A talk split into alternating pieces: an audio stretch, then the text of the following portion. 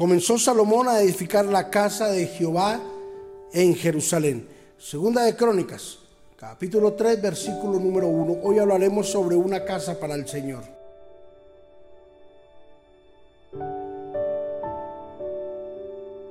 Dos de los descendientes de David tuvieron la inmensa responsabilidad de construir casa o templo para Dios. El primero fue David, eh, perdón, Salomón. David le dejó los planos, David le dejó todas las instrucciones cómo debería de construir el templo. Salomón lo ejecutó, David le dejó planos, recursos y todas las instrucciones para que edificara un templo terrenal. Y la segunda persona encargada en edificar el templo, pero espiritual, fue Jesús.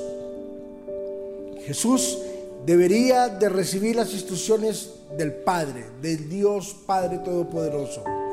Y las instrucciones eran hasta la última gota de su sangre, toda su vida y todo el sufrimiento para rescatar al hombre, para rescatar al ser humano. Escúchame esto. David le dejó instrucciones a Salomón. El padre le da instrucciones a su hijo para construir un templo espiritual. Salomón se tomó siete años para ver hecha una realidad la tarea que el padre David le había dejado. Siete años edificando el templo.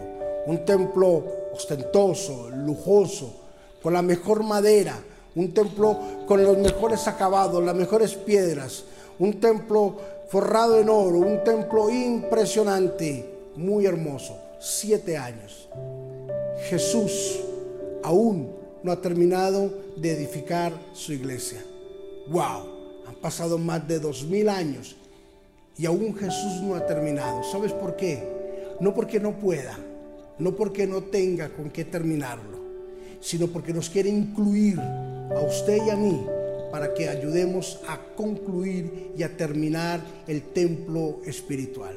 Por eso es una gran responsabilidad la que tenemos nosotros, los que predicamos, los que amamos al Señor, de edificar la casa espiritual de nuestro buen Dios edificados en el fundamento de los apóstoles, dice la Biblia, y en, el, y en el fundamento de los profetas, siendo la principal piedra del ángulo Jesucristo mismo. Efesios capítulo 2, versículo 20, edificados dentro de estos fundamentos para formar parte de la edificación del templo espiritual.